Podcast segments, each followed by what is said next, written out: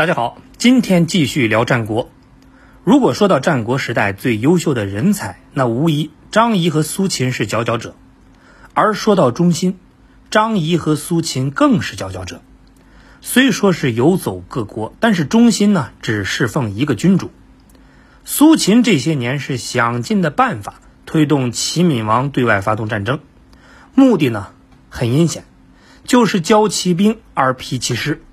在消耗齐国的同时，给齐国制造更多的敌人。几年下来，可以说齐国已经成功的引起了各国的注意。而什么时候，又是谁会对齐国动手呢？他来了，赵国。早在齐赵魏三国会师宋国的时候，赵惠文王就耐不住性子，直接发兵攻打齐国本土。本意呢是牵制齐国兵力。防止齐国独吞宋国，当然，这个只是一种佯攻，规模并不大。但是这种信号呢是可怕的。齐闵王深刻感受到周围是深深的敌意，但是自认为有秦国的后援，我怕什么？我们两个大国联手，你们这些鸡骨头鱼刺的国家能掀起什么风浪？然后，齐赵魏三国最终还是灭掉了商朝后裔的宋国。因为有秦国撑腰，齐闵王的步子迈得有点大了，不仅是一口气吞掉了宋国，还一鼓作气向西向南打下了魏国和楚国不少土地。按照齐闵王的盘算，作为东方唯一的大国，多拿点土地过分吗？需要客气吗？历史告诉他，需要。宋国被灭了以后，秦王当时就翻脸了：“好你个不要脸的齐闵王！”太过分了！我说一句话：当今天下有你齐国，就没我秦国。我必须收拾你，我必须除掉你。虽说百年来秦齐两国是交手不少次，但这么决绝的话还真的是第一次说。而这次，秦国都没跟任何国家联手，直接扑向了齐国。不过要说没有联合，也不现实。秦国要收拾齐国的风声早就传出去了，这个没有协约的合作可比有协约的合作要放得开多了。反正大家也明白，有便宜不占，王八蛋。燕国、赵国、魏国早就准备好了，韩国也不甘心坐冷板凳。这回五国攻齐，打响了。齐闵王还吃螃蟹呢，听到消息当时就卡脖子了。还没等他回过神儿，人家五国大军都打到了家门口，而这回，五国联军的统帅是燕国名将乐毅，这位曾经在赵、魏、燕三国都有过从政经验的老将，理所当然的就担任了总指挥的角色。这次讨伐齐国可没有那么多的小算盘，就是收拾你齐国。虽说也打了一个为宋国讨公道的借口。可那就是个噱头。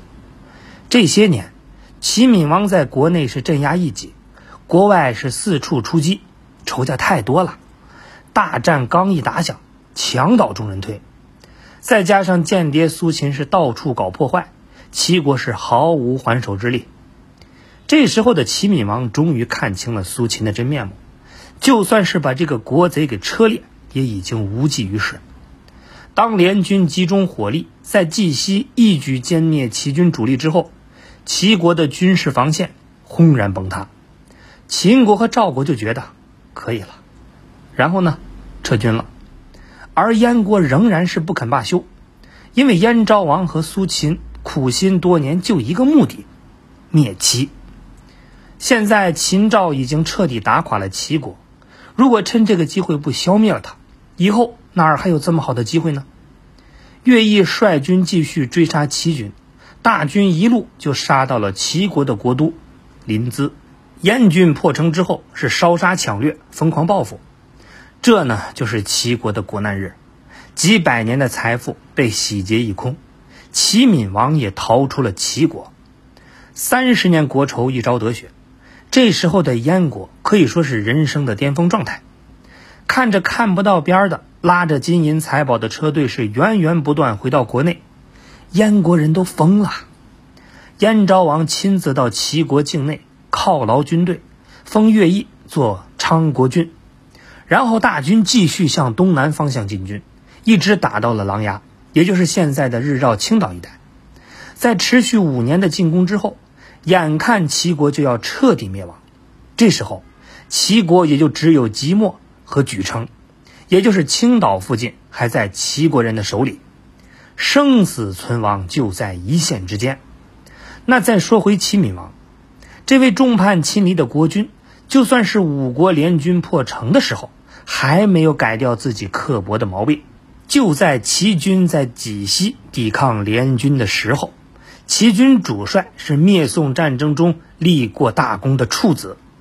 处子本想依托济水防守，拖到联军内部出现变故，然后择机出击。但是后方的齐闵王就看不惯了，觉得这是处子怕了，直接派人督战。三天不出击，我灭你全家，刨你祖坟。结果，就在齐闵王的神助攻下，齐军是全军覆没。齐闵王又派了鞑子去前线，在临淄附近跟燕国军队对决，战况非常激烈。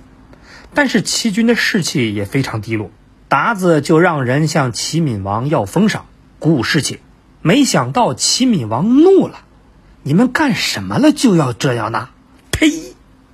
这回将士们的士气更低落了，直接导致临淄失陷。临淄城一丢，齐闵王带着一家老小跑到了中原小国魏国。按说都到了这步田地，齐闵王愣是还在迷糊，整天是坐卧不宁地问身边人：“我也没犯什么错呀，好端端的一个国家怎么就亡了呢？你们说说，都说说。”这时候有个大臣就说了：“大王，你错就错在太贤良，其他国君都是恶棍，他们就是嫉妒你贤良，所以啊，才围攻咱们齐国。也不知道这位齐闵王是听不出来呀，还是真的这么认为？马上就来精神了，明白了，原来是好人不能当啊！刚到魏国，国君魏怀君呢还算客气，甚至把自己的宫殿都腾出来给他住。”自己呢，一副是毕恭毕敬的姿态，那这么一来，齐闵王反倒还来了脾气，一副骄狂不可一世的样子，就连魏国人也看不过去了，直接冲进王宫把他给赶走。没办法，只能又逃到鲁国。要说齐闵王这个人呢，人缘还真不错。